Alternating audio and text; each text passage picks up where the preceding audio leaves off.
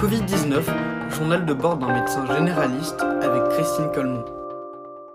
Arnaud Gruber est médecin généraliste. C'est l'un des initiateurs du premier centre de terrain dédié au Covid-19.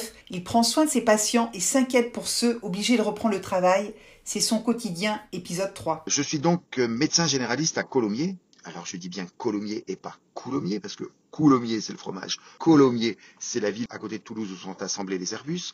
Mes patients au cabinet en consultation ou en téléconsultation et ceux que je reçois lors de mes gardes au centre Covid que nous avons créé et où nous assurons des gardes 7 jours sur 7 de 8h à 20h, ces patients sont inquiets. Guillaume Faury, le PDG d'Airbus, leur a fait reprendre le travail. Même avec des masques importés de Chine par avion, et un aménagement des chaînes et des horaires, cela me semble une hérésie épidémiologique, surtout que le pic arrive. D'ailleurs, ces patients, qu'ils soient cadres, techniciens, ouvriers, sous-traitants, beaucoup d'entre eux me disent lors de ces consultations ou téléconsultations, partir à l'usine avec la peur au ventre. Rebondir, reprise du travail. En fait, un avion, ça redécolle après s'être d'abord posé.